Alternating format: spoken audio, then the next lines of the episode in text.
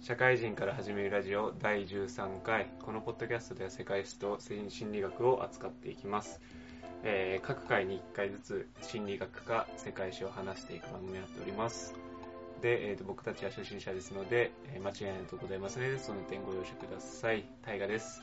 闇沢です。えいお久しぶり。久しぶり。久しぶりの1回目緊張するんだよね。1ヶ月ぶりだからね。そうそうそう。勘が鈍るって勘鈍った。うん勘鈍ったまんまこの1ヶ月間のお話。ああお話ししちゃお話ういろいろあったでしょうね1ヶ月もあったからね。そりゃそりゃ心境の変化など ラジオ飽きてきたわ。嘘？嘘。嘘嘘嘘。おい超嘘。どういうこっちゃ？いやでも疲れるよね。何？勉強すんのもさ。いやー考えるのも。ねえもうやっぱりこうプライベート1週間に2回しかないしさそこでこうスケジュール合わせてとか結構やっぱ大変なんだね みんなどうやってんだろうねうん。ね。まあみんな2人でやってる番組がポッドキャストに多いかどうかわかんないけど。うんあの結構一人の人いいんだよねだよね。うん一人語り的な一人語りはなんか思い立ったら撮りゃいいみたいな。うんでも俺あんま好きじゃない。一人のやつ。俺も好きじゃない。でやる勇気もない、いや、会話の駆け引きはしたい。よね。うん、一人でやる人のバイタリティすごいわ。お便りとかもさ、まあ、来てないけどさ、うん。読むとき二人のが良くない？まあね。一人より。そりゃそうだね。相づちとかあるし。だ リスリスナーしかもさあれじゃん。リスナーがすごいいるんだったらいいけど全然人気ないのに一人でやってると俺 俺誰に喋ってんだろうみたいな感じになりがちだね確かに。まあ二人だったらまだ延長線上で、遊びのね、うん一環で。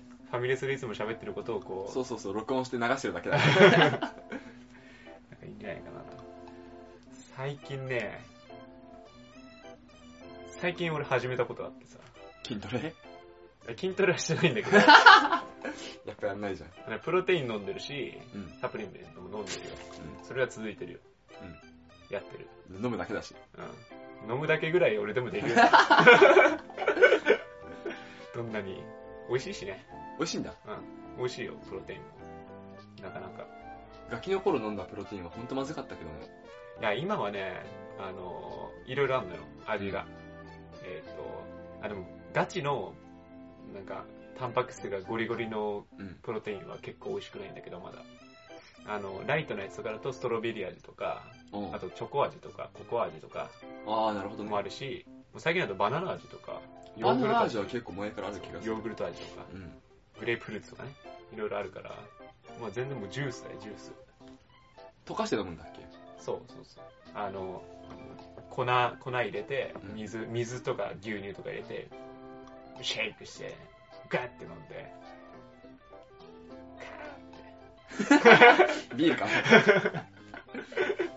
ビールより体にいいから、まあそうね。うん、でもそれに付随してさ、はい。俺よくさ骨なる話してるじゃあー、なんか、前前なんだっけ？んよくしてねえわごめん。クリスマスかなんかにそうそう。隠れた特技みたいなあ話した時にそれ聞いたわ。俺どこでも骨なるんだよ。うん。指でも第一関数第二関数なるし。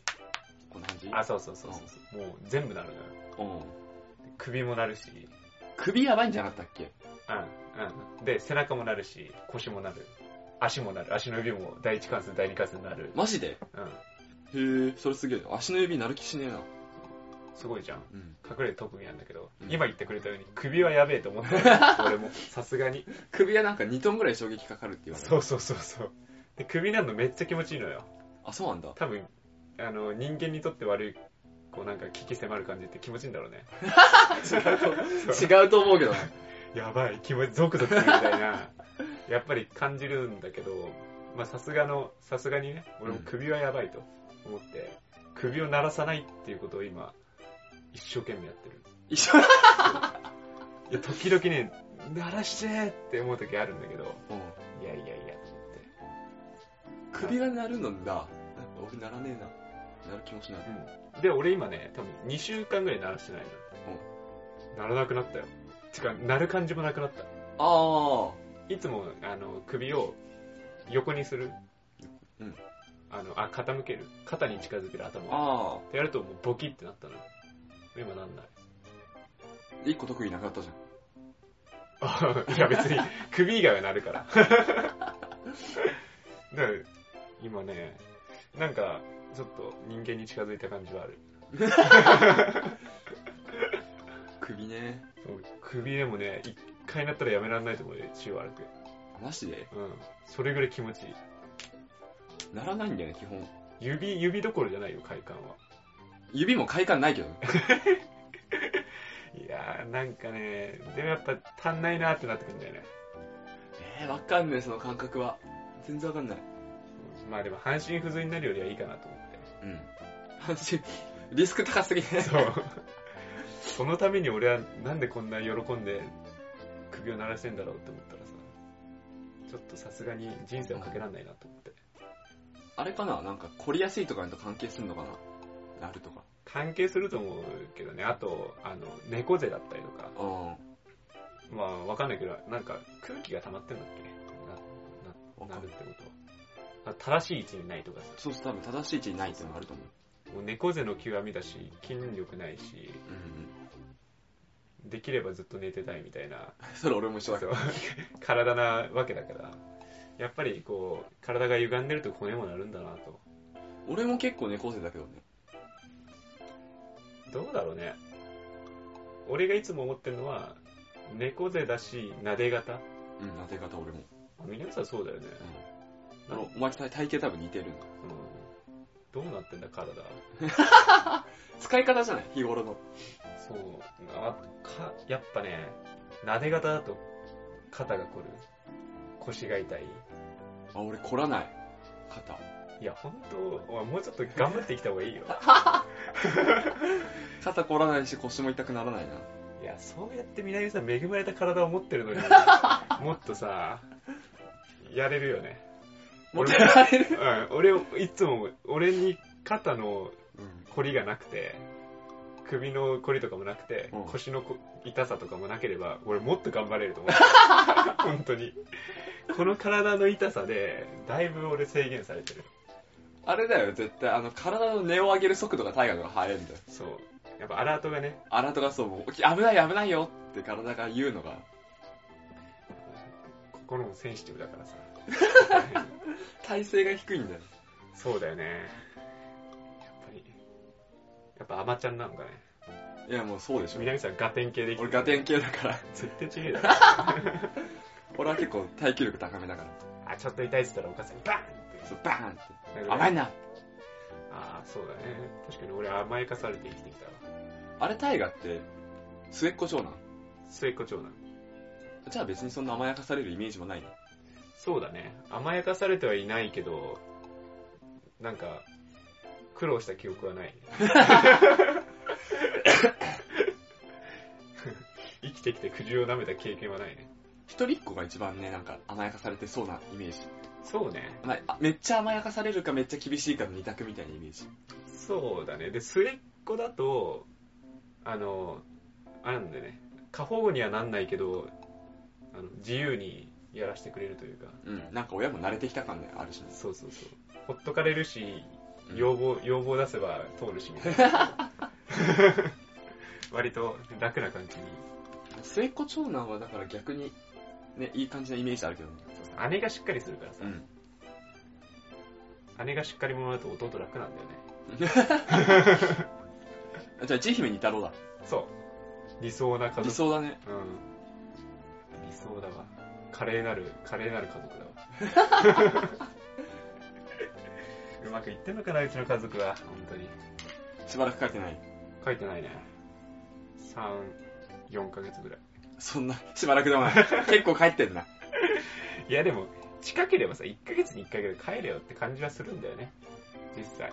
あのさっきも言ってたけどさ、週に2日しかないプライベートをさ、うまあ、タイガンチだとここから2時間ぐらいん。うんうんうん。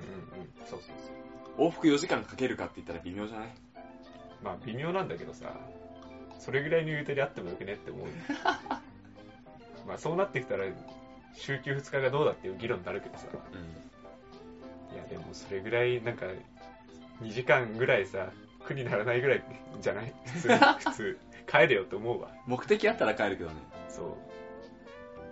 いやー、この話長くなりそうだけどさ。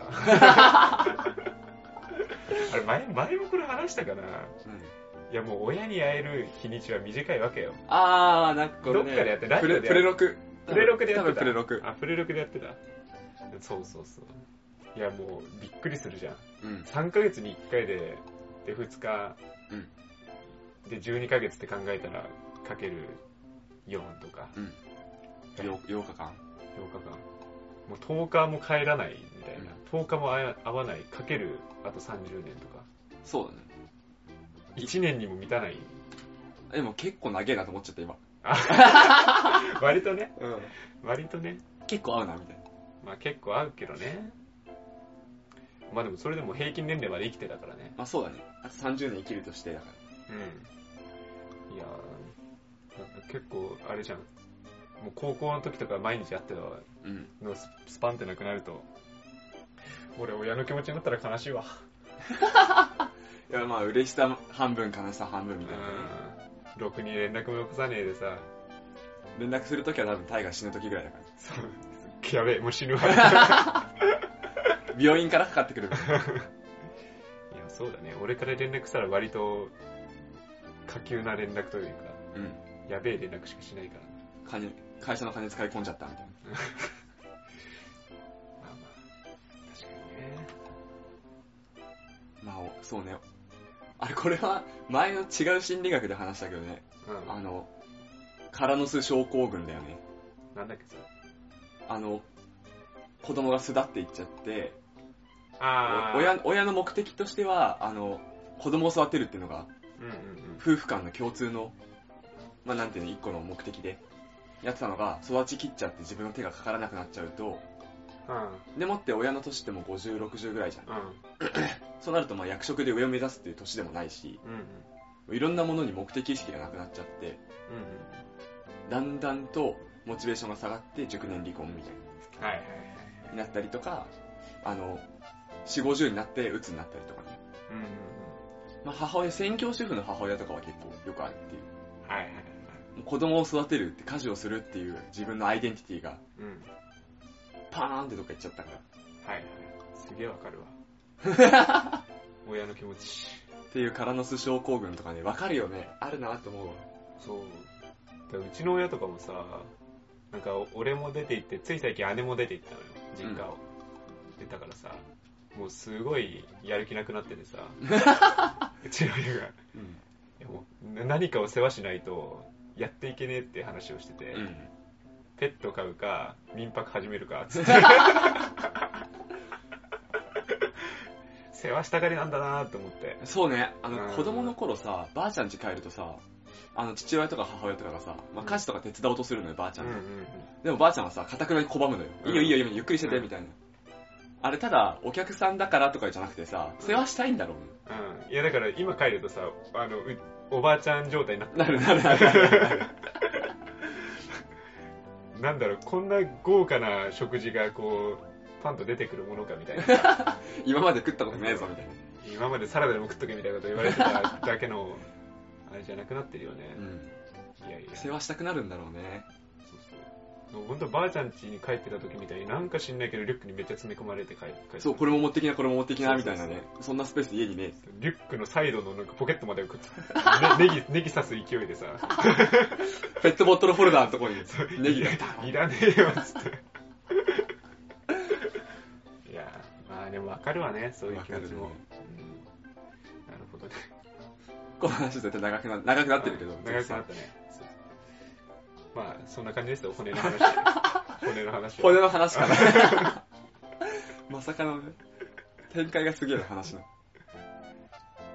うしますなんかある？いや、もういいっしょ、次いいっしょ。もうはいいいよ10分くらい話したっしょ。じゃあ本編、本編いきますんで。じゃあ今日は僕の世界史パート。はい。前回特別号だったんで、まあちょい久し久しぶりで。あれ前回特別号だって前回最有機じゃね？あ、そうだ。あ、しかも、あその後に、あれだわ。南さんの心理学も挟むわ。挟む。久しぶりじゃありません。嘘をつきました。嘘をつきました。本当に一気に収録するとよくわかんなくなってくる。順調。うん。じゃあ、早速始めていきましょはい。さゆきう。違う。今日は、えーっと、宗教。宗教やるよ。宗教。宗教やるよ。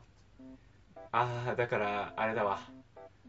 宗教観、結構持ってる人は聞かないでくださいわ。あ、そうだね。過激な いや、別に俺過激なこと言うつもりないけど。ことを言うかもしれない。言うつもりないけど、認識違いがすごい。絶対、絶対。うん。いや、もう絶対違うし、いや、もう俺も絶対違うと思ってる。思ってる、そう、思ってること言うかもしれないから、ちょっとそこはね、はい。ご容赦ください的な感じで、じゃあエンディングに飛んでください。エンディングまでシークバー動かして、はい、じゃあ、本編本編行きましょう。はい。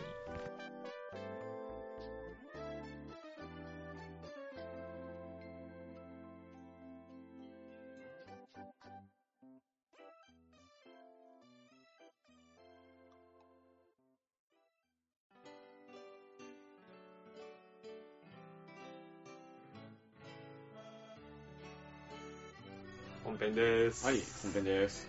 今日はですね、まあオープニングで言ったように宗教をやるんですけど、宗教。今日何話すかというと、はい。旧約聖書。はい。あ、で、第2回まで続く、ん？もう1回やるんで、半分半分で話していきます。はい。で、大カテゴリーが旧約聖書はい。の話をします。知ってる旧約聖書？読んだことない。いや、まあ俺もねえわ。それ言うと、それ言うと旧約聖書読んだことない。ホテルとかに行くとさ、う新約聖書あるじゃん。ん。うん。あれはたまに読むんだけど、ホテルで。暇だと。そうだね。旧約はないな。うん。で、まあ、宗教には聖典ってあるじゃん。うんで、えっ、と、キリスト教は旧約聖書と新約聖書が聖典。で、で、えっ、と、なんだっけ、イスラム教は、えっ、と、旧約聖書とコーランかな。うん。で、えっ、と、ユダヤ教が旧約聖書が聖典になってる。だから今日は旧約聖書ってことなんで、まあキリスト教と、まあまあ、大体の宗教に絡んでるような、うん。で一番昔の宗教の聖典というか、こう紀元前2000年前ぐらいかな、の聖典になってます。うん。で、旧約聖書ってなんか、まあ、シリーズ化でずらーってあるんだけど、はい。で、えっと、新約聖書と旧約聖書合わせると全66巻あるらしいの。66巻。うん。こち亀よりは短い。そうね。で、旧約聖書が39巻、その中で。で、新約聖書が27巻。うん。ってことなんで、まあ3分の2ぐらいが旧約聖書はい。の関数になってますと。で、内容を言うと、まあ立法、予言書、書書っていうなんか3つの大まかになってて、立法の中に、創世記、出エジプト記、レビ記、民数記、新明記みたいな。分かってないよ、俺今。いや、うん。あんまりまだ今概要だから大丈夫。で、まあこれがモーセの御書と呼ばれているらしいですね。お、出た、モーセさん。まあこの後モーセは出てきます。海割る人でしょ。うん。で、まあ預言書はもうその通り、神の言葉ね。うん。で、まあ全300年に編集してますと。で、まあ一応なんかこの後予言、預言者とか出てくると思うけど、この預言者って、まあ未来を予測する予言じゃなくて、神の言葉を預かる預言者。うんうん。卑弥呼的なね。そうそうそう。っていう感じなんで。でですね、えっ、と、まあ当然この旧約聖書っていうのは、宗教のことが書いてあるんですけれども。それと同時にですね、まあヘブライ人の歴史書でもある。ヘブライ人がこうやって歴史を辿ってきましたよっていう歴史も書いてあるような宗教書になってます。へい。うん。で、このヘブライ人、誰ですかっていううん。話、多分ね、メソポタミアあたりでなんかちょっと一回話してるような気はするんだけど、覚えてねえな。うん。まあ多分ね、さらっと話してる。で、元はメソポタミアの遊牧民ですね。うんうん。で、えっ、と、まあ、遊牧民だから、こう動いているんだけど、紀元前1500年ぐらいにパレスチナに定住してます。へい。パレスチナに。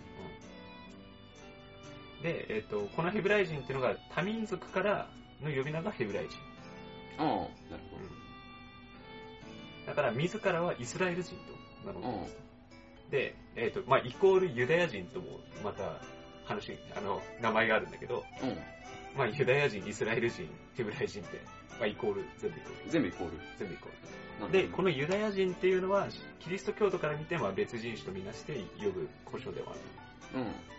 ということなんで、まあ、大体イコールだと思って構いません。じゃあですね、へさっきの立法で言った創世記と出エジプト史、レビ記、民数記、神明記ってあるんだけど、まあ、一番有名なのが創世記と出エブエジプト史記へなんで、まあ、これを話していきますと。で、まあ、レビ記とかっていうのは、レビ記はね、一応話しておくと、なんか、内容見た感じ、えっ、と、なんか、宗教の規定っぽいことがすごい書いてあるような。感じだったりとか、民数記とかはなんか、えっ、と、まあ、これもなんか歴史っぽいことが書いてあるっぽかったけど、あとは、なんか、えっ、と、人口について結構書いてあるから、民数記。民数。ああ、民数。あ、なるほどね。そうそうオッケーオッケーオッケー。民の数の記みうんたいな。新明記忘れちゃったわ、ごめん。なんで、えー漢字なのか？そうそうそうそう。で、えっ、と、創世記については、えっ、と、概略言うと、えっ、と、有名な話で言うと、天地と、天地の創造。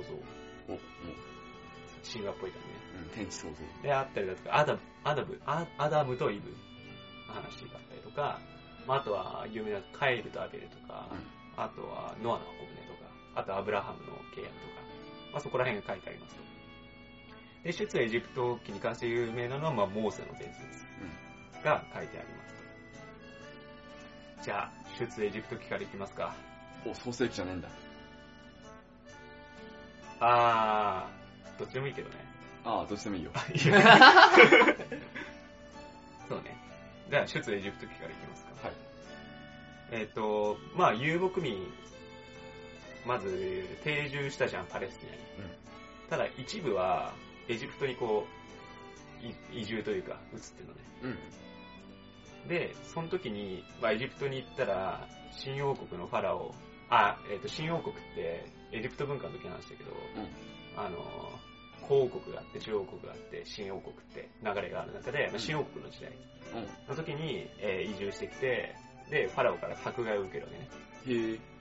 理由は知らないけど、お調べて。移住、移住に厳しかったんだよな。ああ、もうよそもんだって。ああふざけんなと。ってなった時に、まあ、受けてるわけですよ。うん。で、まあ、イスラエル人の子供が生まれたら、男の子はもう、殺して流せと、川に。殺して流せと。うん。おもうそれぐらい。だだから多分男の子をやるとなんかこう、ね、アクティブになっちゃうじゃん。おうわーってなっちゃうから。まあ女の子は別に残っていいけど、男の子はもう流せと。まあただ、いやー、かわいそうだなっていう。まあ、そうじゃん。うんせっかく産んだ子殺すっていうのは、まあかわいそうだから、うん。って言って、ある女性が、まあパピルス、まあ当時の紙だけど、ピクルス？あん、パピルスね。パピルスの箱舟を作りますと。で、そこに赤子を乗せて、川に投げますと。投げ投げますというか、流すと。うんで、エジプトの王女さんが、それを拾って、ああ、かわいそうだなと。あ、かわいそうだなと。拾ったろって、哀れみを込めて拾ってあげますと。その子がモーセでした。パピルスが。パピルスの子が。パピルスの子がモーセ。なるほどね。で、このモーセって名前が、えっ、と、何語だったかな？えーわかんないけど、水から拾い上げた子って意味うん。っていう感じですと。で、モーセはすくすく育ちました。よかったよかったしめでたし。た。これで終わるわけやない。出エビシプトは。で、えっ、と、モーセはこう、えっ、と、えっ、と、こう、街を歩いてる中で、迫害を受けてるエジプト人を見たんですね。で、モーセ、ちょっと血気盛んになってたな。あの、大人になって。うんいやムカつくなと、エジプト人。お殺したろっつって。極端。衝動的な殺害を、うん。このエジプト人に対して行ってしまったと。で、ちょっと知らんぷりしてたんだけど、まあ、だんだん噂が広まって、ちょっとモーセやべえやつだぞと。ってなって、モーセもちょっとやばいなと。噂広まってんなと。で、噂広げたやつ殺したろって。だから、えっ、と、逃げるのね。そこは、そこは立ち向かわないんだ。うん。で、エジプトから、あの、航海を渡って、えーその先に行きます。まあ、航海っていうのは赤い海ね。うんで、えっ、と、場所で言うと、エジプトがあって、えっ、と、中央アジアに向かう道の細い海が航海。で、そこを、こう、渡っていきましたと。で、その先で、えっ、とね、村があって、妻と子を設けます。うん。うん。めでたしめでたし。はい、おしまいや。ってわけじゃなくて、えっ、と、そこでね、ちょっと山に行きますと、シナイ山っていう山がありまして、そこでモーセは神からお告げを受けます。それが、えーと神様でもヤハヤハウェうんうんうん。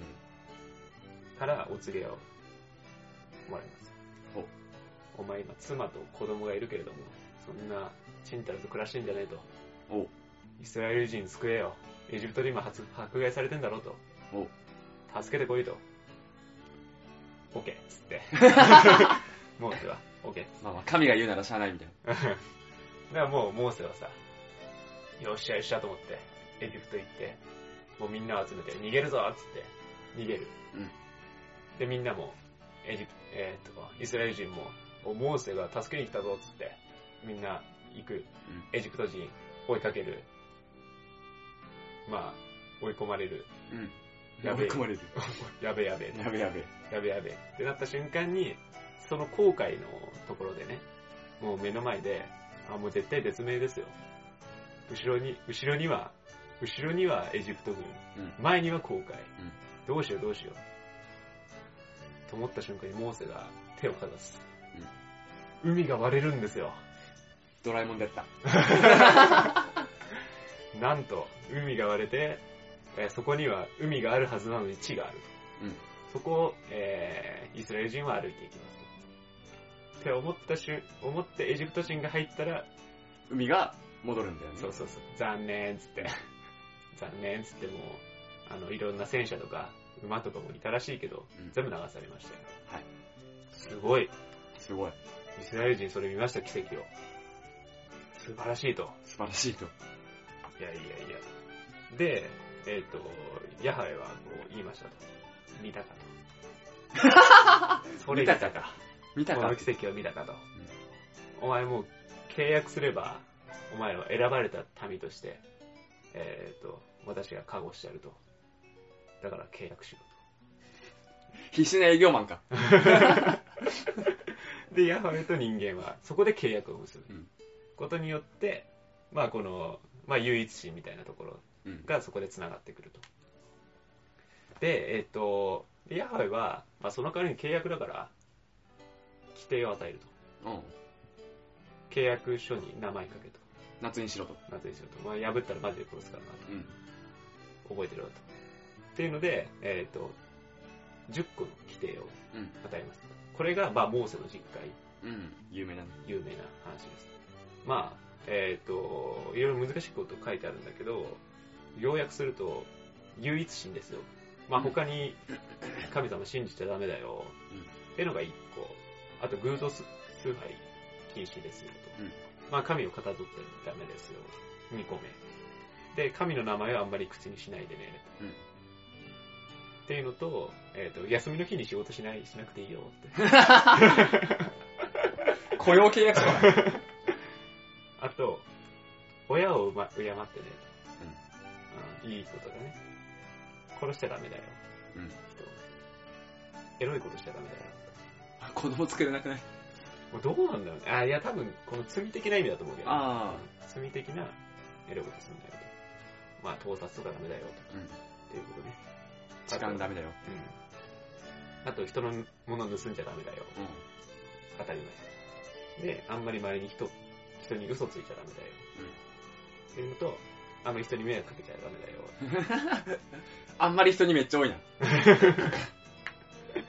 っていう感じで、まあ割と当たり前なことなんだけど、まあこの10個の決まりっていうのを作ってありまし雇用契約書をね。うん。で、えっ、と、ただ、イスラエル人は、えっ、と、まあ割と厳しいじゃない？こう、脱出したとはいえ、全然、こう、生活も成り立ってないような感じだから、もう今にも死にそうなわけよ。うん。うん。今にも死に死にそうなんだけど、モーセは、そんなきり甘ったれたことを許さないからお、これは神の試練だと。おということで乗り切っていきましたよ。どうやって？根性論。根性論。根性論で。だからもうそういうので奮起して、うんみんなが生きてきたという歴史があります。っていうのがモーセの、モーセの物語。出エジプト記。うん。やっぱでもモーセはね、めちゃくちゃ生きたって言ってない。120歳ぐらいじゃないか誇張あるっしょ。な。あまあ、誇張あるだろうけど、120歳ぐらいまで生きたらしいよ。へそうどうでもいいね。じゃあ、次に、創世記。うんですね。で、まあ、創世記はね、まあ、これ神話っぽいんだけど、はい。まず世界を作んなきゃいけないと、神様が。うんまあ、最初、えっ、とね、8日ぐらいかけて、うん。で7日ぐらいかな。えっ、と、世界を作っていく話。うん。あるよくあるですよね。で、1日目は、えっ、とね、とりあえず、地面は混沌、混沌してました。うん闇は深淵。うん。っていう世界観、まず。うん神様は光あれっていうわけです。って言った瞬間に、光と闇がパッと分かれて、神様は光を昼と、闇を夜と名付けた。なるほどね。っていうのが1日目。1日目。うん。結構大変だ、結構大変。光さすのは結構大変なんだよ、やっぱり。パッとやっちゃうから、神様は。パッとやった割に24時間かかったんだよ。休憩時間挟んで。で、6日かけて、世界は形作られていく。そっからね。まあまあ、まあ、要は地と海が分かれたりだとか、えっ、と、まあ大地には草木が生えますねと。で、天には太陽と月。で、生き物が溢れさせました。で、最後に自分に形を似た人というものを想像しました。はいで、そいつに向けて、えーお前らは全ての生き物の頂点に立って全てを支配しろと。命令をかけて、終了。はい。7日目、7日目、ラスト。休憩。休 憩神様、疲れてた。神様休憩したらしいです。週休無、週休1日？まあそうだよね。あ、でも1日目もほぼなんか自宅で作業したみたいな感じじゃん。あ、なるほどね。光あれ。光あれって分けた分けただけだから。うん。週休2日だね。2日で、もうちょっと残業したみたいなう。ん。で、8日目には、まあ、まあ、まず最初人ができたのは、まあ、土からできた。うん土から人が作られて、それがアダム。うんここでアダムというアダムが出てきましたよ。はい。で、えっ、と、アダムに対しては、まあ、楽園をね、まあ、本当に、えっ、と、木には果実がなっていて、それを食べ放題、もう何も苦労しなくて住めますよっていう環境を作ってあげてますと。で、ただ、その楽園のエデンの園なんだけど、うんエデンの園なんだけど、その中央にある、まあ、善悪の木、うん。まあ、の中の血の実っていうのは絶対食べないでねと、神様は言ってます。作んない？うん。言っておしまいだから。突っ込んだら俺だ。で、えっ、と、まあ、アダムを承知と。承知と。合点承知の助。食べんと。俺は食べん。ってなって、えっ、と、でもなんかアダムは寂しい。うん一人だし。だから神様は、じゃあ、じゃあしょうがないと。お前に、お前をこう助けてくれるようなものを作ってあげると。うんで、まあいろいろこう動物とかさ、こう作ってあげたはいいけど、いやいや、ちょっとアダムはそんなんで気に入らないと。これじゃねえって欲しい。俺が欲しいのはこれじゃねえそんなんじゃねえと。って言ってる時に、アダム、えじゃあそっか、アダムに似た人作ればいいのかなって神様もようやく気づいて、アダムが寝てる間にあばらの骨を引っ張られて、ああばらの骨から作ったのがイブ。結構。あばらひ、あ、あばらから作ったんだ。あばらの骨から作ったっぽいですね。なるほどね。結構ハード、ハードワークだ。そう。で、アダムとイブはやっぱりね、それはいいよね。人、人と、人だから、うんっていう、仲良くなって、よしよしと。よしよし。ちゃんちゃん。めでたしめでたし。というわけではなくて、ここで急展開。何回やるんだよ、これ。ここで急展開。はいまあ、蛇がいるんだけど、うん。あまあ、木にぶら下がってんのね。オロチマル。うん。オロチ。うん。あ、そんなでかくないと思うよ。あ、そんな大きくねえんだ。蛇が、イブをそそのかすわけですよ。食べちゃいなよ。おう知恵のお実。イブも、オッケー。単純。まあ、ちょっとこの後、あのその理理由はちょっと言うんだけど、まあ、イブ食べようかなって思って、うん知恵の実食べちゃった。はいで、アダムにも勧めて食べちゃった。はい。と思った瞬間に、まあ、知恵っていうのは、えっ、と、まあ、そのまま知恵。うん。で、アダムとイブって、両方裸だったんだよね。うん。知恵がついたら、俺急に自分が裸っていうことが恥ずかしくなった。おー、なるほど。うん。だから、あらあらと。恥ずかしい恥ずかしいってなっちゃって、どっちもね、う急に顔をからめて、やばい、隠さなきゃっつって、イチジクの葉を。体にまとって、やりましたと。はい。で、えっ、と、神様は、そうだね。あ、まあ、この知恵の実を食べたことが、まあ、有名な人間が最初に犯した罪、現在と。有名な話だね。で、さっき、まあ、そそのかしたって 言いましたけれども、はい。まあ、そのそそのかした手法というのがですね、まあ、この知恵の実っていうのは、神様が、お前らに知恵を渡さないために食べるなって言ってるんだようんと。まあ、なんでかっていうと、神、その人たちが知恵をつけちゃったら神様の立場ってちょっと危うくなってしまう。うん。うん。はい。神様はた立場を頼み、保ちたいから、お前らに知恵の実を渡さないんだと。うんあそうなんだ。じゃあ食べようって。ちょっとイラッときちゃったね。だから、えっ、と、食べちゃったんだけど、そうなったら、まあ、なんでもうイチジクの葉を体に巻いてんだと、神様は気づくわけよ。お前らそんな気づくわけないのに、お前ら知恵の実食ったなと、はいはい。激おこ、激激おおこ、もう神の怒り、プンプン丸ですよ。ってやった時に、神の宣告だね。そう、カウンタートラップ。当てた遊戯を。で、えっ、と、お前らに罪を与えると。はいイブには、まあ、生みの苦しみ、まあ、出産だけれども、生みの苦しみを与えると。で、えっ、と、なんだろうな、えっ、と、アダムには、えっ、とね、産む苦しみというか、生産する苦しみなのかな。えっ、と、えー今まで木に実がついてたりとか、うんもうエデンの園だから、えっと食べ物には困らなかったんだけれども、お前はもう一生畑を耕して、はいそうやって上を苦しむような罪を与えるって言って、まあエデンの園から追放する。はいっていうところまでが創世記。になっております。で、ついでに最後に蛇を地に落とす。うん。危険だねと。ついでにね。ついでに蛇まではい。落としてしまいましたと。っていうことですね、この後は、えっ、と、アダムとイブが、えっ、と、エデンの園から出まして、子供を設けて、まあその子がカエルとアベルが、なって、まあそのカエルとアベルが、またちょっといざこざがあるわけだ。カインじゃなかったっけ？カエル？あれ？あれ？カインか。カインだった気がする。アベルとカインだった気がする。あ、そっか。あ、そ、そうかも。気がするだけね。俺俺も全然わかんない。うろ覚えだけど。カインとアベルか。アベルとカインってやってた気がするな。そうだね。うん。カインとアベルのような気がする。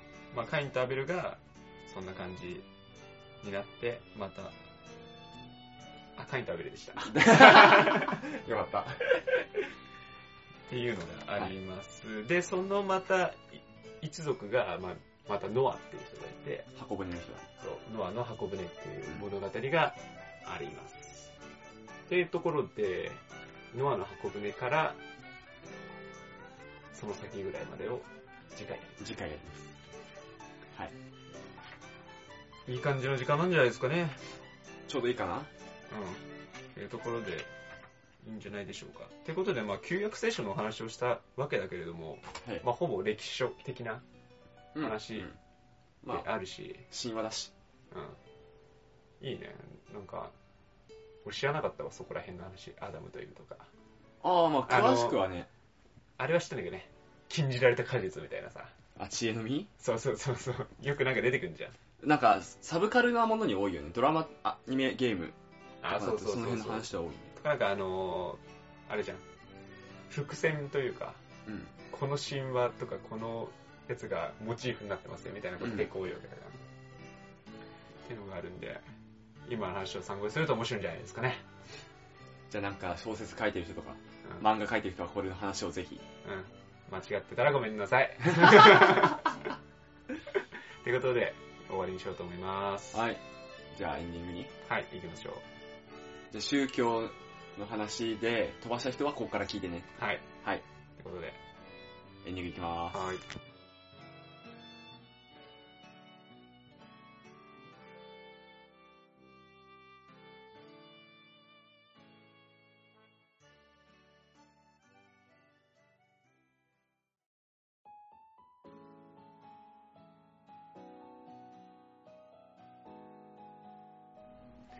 い、エンディングです。はい。ですです。ですです。アダムの苦しみの話？さっきちょっと話したやつね。アダムの苦しみはなんか、まあ、辛そうだよね。一過性のもんじゃないじゃん。ずっとね。うん。出産の苦しみは言うて、まあその一回だけだったら別にそんななのかな。瞬間めっちゃ痛いみたいな。うんうんうん。まあだから、まあだから、さっき言ったけど、けどあれだよ。俺らがホームレスになるぐらいなんだって。それをだって50年続けろって結構きつくない？そうね。レベルによるよね。いやなんかでも、その後のアアダムとイブのうん。暮らしを見てると、暮らしを見てるっていうか、さらっとしか見てないけど、うん。幸せそうだから、ああ、まあそれはそれでいいのかもそうそうそうちゃんとこう子供を産んで、うちゃんと育ててっていう生活やってるから、まあレベルによるじゃん。ん。うん。お俺らが、その、ホームレスまで行ったら、いやいや、そりゃ厳しいよってなるかもしれないけど、そのお嬢様がうん。俺らの生活に落ちるぐらいうん。だったら、まあま畑耕すって結構俺たちのレベルをはるかに下回ってるイメージあるけどね。あ、いやまあ、む昔換算だよ。昔換ああ、そう昔換算だけどね。それはなんか、こんなパソコンみたいなものうないから、ん。しかもお嬢様レベルじゃないんでしょ、向こうも。エデンのその時代も。エレンのその自体は、あの、召使いみたいな人がいるレベルじゃないのだから、ああ、なんかもっと、勝手にもっと快適みたいな。座ってれば飯が出てきて、うん。立ったらベッドがあるみたいな。もう、で、今の生活で言うと、なんだろうね、もう見たいものは何でも見れる。うん欲しいものは何でも手に入る。手に入る。で、何もしなくていいと。何もしなくていい。っていうところから、働かなきゃいけないと。正社員として働かなきゃいけない。なんかなんだろうな、そういう世界もあるよって知らされてると、それでも生きていけそうって思うけどさ。まあ、エデンの園から出たことないってなるとね。そうそうそう、それ以外の、エデンのその以外の存在を知らない状態だと、きつそう。うん。なんか、他にもそういうやってる人がいるんだよって、お前とそれと同じレベルなって言われたら、うわ、マジできついわーぐらいで済みそうなんだけど、そうだよね。何にも情報ないところで、お前は一生勤務しろ。働け。え、働くって何？みたいうんな。状態からそれだと結構きつそう。どうなんだろうね。なんか、俺からしたらこう、今か、なんか、知恵の実を手に入れて、で、ちゃんと考えられるようになって、なんか、まあ、要は僕らの生活からすると、今まで、こう、勝手に出てきたものがどういう風になってるかとか、うん。なんだろう、調べることができるっていうのは、逆に言うとちょっと楽しいんじゃないかなって思うんだけどね。勝手に出てきたやつが。いや、調べるとかないでしょ、当時だって。当時時代換算で言ったらもう情報なんて量少ないしさ。えーそもそもエデンの園が そもそもだし。じ時代はだから分けなきゃいけないけどだからちゃんとは畑を耕せば物ができてとかうん。かこうやって植えれば良くなるよとかでもなんかこう探求心とかができていいんじゃないかなって思ってるわけ勝手にこうできる来るものよりはいや、俺はないな、それは絶対に。あエデンのその経験してたとか、エデンのそのしか知らない状態からはそうならない気がするなっていう感じ。ああ、そう。エデンのそのしか知らない状態だったらねって感じだけど。下の下界の人たちを見てたんだったら、まあそういうのもあるのかなって思うけど。うんでももう、そ、外から出た時にもう、うん。それを知れちゃってるわけじゃん。うん。だからなんか、今まで知らなかったんじゃなくて、もう外に出たらもう、その世界を知っちゃってるから、それ、それはもう知ってることなんじゃないのって思うけどね。いやー、突然突きつけられるのと、事前情報あるのは結構違うかな。ああ、ね。衝撃度が。はいはい。あ、こんなのもあるんだ。あ、俺そっちになるんだ。じゃなくて、バーンって言って、え、なになになになにって、あ、これ、これやんの？みたいうん。うん、うん。楽しいじゃん。な。いやー、きつそう。いや、絶対きついって。南さんめっちゃ保守的な時と保守的じゃない時 いや、これは、それはきついと思うわ。カーストの時はめちゃくちゃいけよみたいな感じなのに。いや、単純にきつそうって話だから。うん。いや、単純に俺きついことが、うん。なんかこう、あの、マイナスな方だとは思ってないから、うん。いや、きつくない方が幸せかって言われたら俺きつい、いや別にって思うんだよね。うん。いや、別に今こっち。ちの生活知ってるから、まあ別に上が、あのなんかこう、なんか例えば勝手に飯が出てくるとか、素晴らしいとは思わないけど、うん。まあ、なんかその生活って幸せなんだろうかって、なんだろう、当たり前っていう概念が俺結構怖くて。うん。それが当たり前の世界から追放された時の恐怖って多分すごいあるんだろうなって思っちゃう。うん、うん、うん、うん。それが当たり前でそれ以外ないっていう状態から、もう急にそれがなくなるっていう恐怖って多分俺たちが感じてる以上にあると勝手に思ってるわ。うん、うん、俺でそういう経験ないし、多分誰もないと思うけど。うん。まあね。うん。まあ、言うてみれば今の俺たちの世界から、この勤労っていう概念がなくなるとかさ、はい、はい、っていう世界を想像したらちょっと想像つかないじゃん。はい。はい、そういう想像つかないことになるっていうのは結構怖いかなと思っちゃう。へえ。まあ、考えの違いだわ、これは。俺はそれ楽しいと思うけどね。あ違う世界あんじゃんって。ちょっとの違いだったらそうなる俺も。うん。でもなんか、世界観ガラッと変わっちゃったら結構怖いかなと思っちゃう。面白いじゃん。勤労の概念なくなるってめっちゃいいじゃんって思うよね。どうなんだろう、世界。世界というか。うん。自分の生活スタイルとか。そもそもそんな世界観売れてる前に自分の身案じちゃうわ。なるほどね。まあいいや。っと平行線たどるからやめよう。なるほど。やっぱ結構ね、あの、今でも結構いるけどさ、うん。やったら主語大きくする人。ん？やったら主語大きくする人が、俺結構最近か、尺に触るのよ。うん。このままだと日本やべえとかさ、うん。世界やべえとか。うん。まあそんなこと考える前に自分考えればって思っちゃう。うん。うん。いや、それは考えてんじゃないのそれしか考えてないやつはほん、ほんとダメなやつだけど。結構いない？なんか、何か、何かに、就活とかもそうだけどさ、日本の就活制度終わってるから俺こんなんでやんねえわ、みたいな。うん。うんうんうん。いたわ。いたあいいた、いたわっていうか俺大学の時結構いたけど。映画にいたわ。映画にいたんだ。俺周りに結構いたけど、うん。いやいやいや、やるしかないじゃん。うん。まあ日本の就活制度クソだと思うならお前が変えれば。将来。はいはい。なるその主語の、主語大きい人嫌いっていうお話。はい。はい。お話で一旦終了。ということで、まあ、次はノアの報告で話していきますし、えっ、と、その次はね、えっ、と、もうちょっと先の話で、えっ、と、イスラエルで国を統一したところの話。結構進むね。うん。あ、でもそれも旧約聖書の中の一うん応、外、外伝かな？一応外伝っぽい感じで書いてあるんで、そのを話すと、紀元前500年ぐらいまで行くのかな。結構いったね。うん2万年ぐらいいってね。すいや、そんな、2000年、2000年ぐらいか。2000年からだから、そんなもん。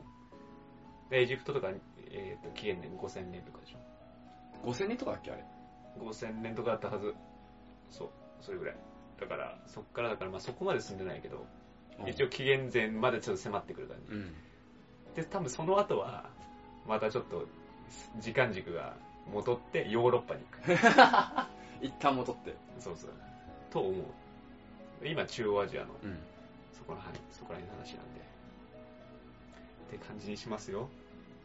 ヨーロッパな、紀元前のヨーロッパってあんま印印象ねえそうミノア文明とか、な。うん。えっ、と知らんけど、まあ、古代オリエントだよね。うん。言うと。パワープロクになったオリエント高校。あ、そう。やべえじゃん。やべえじゃん、つうか。何も考えてなかったよ。オリエント高校ってあったな。オリエント工業だっけな？まあ、よく出るよね、オリエント。よく出るね。感じですわ。はい。なんかありますか？なんかありますか？なんかあるかな？言いたいこといっぱいあるけど。言いたいこといっぱいあるんだけど、ラジオに載せることねえわ。ゃ。あ、了解。オッケーオッケー。じゃあ、えっ、と、まあ、前回に引き続きまだお便りはゼロなんで、おかしいんだ。あ、あーそうだ、あーそうだ、そうだ、そうだ。はい。そうだ。これじゃん。何かありました？ミッチーさんからはい。初めて、いつものミッチーさんからありがとうございます。うん、お便りいただきましたね。お便り？別にあお便りだね。あ激励のメッセージいただきました。はい。なのでありがとうございま、すなので、まあちょっとね、こういうメッセージいただけるだけでかなり頑張ろうっていう感じはするんで、うん。大河のクソみたいな顔文字が見れるのは DM だけだから。そうね。DM 送ったら謎のテンションで返信返ってきます。今なら漏れなく。あそうね。だからもう、まだテンションつかめてないだろ。